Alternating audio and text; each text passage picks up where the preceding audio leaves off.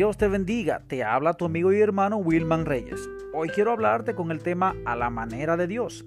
Y quiero leer 2 de Timoteo capítulo 2 versículo 15 donde dice, procura con diligencia presentarte a Dios aprobado, como obrero que no tiene de qué avergonzarse, que usa bien la palabra de verdad.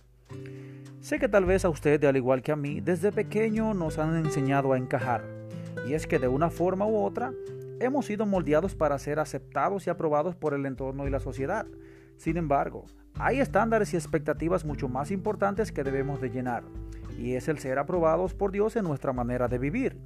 Pues sin importar quiénes seamos para los hombres, para Dios seguimos siendo criaturas suyas cuyos caminos están delante de Él, y Él juzgará a cada quien según sus obras. De modo que es mejor agradar a Dios antes que a los hombres. Andemos a la manera de Dios hay bendición en ello. Que Dios te bendiga hasta una próxima ocasión. Bye bye.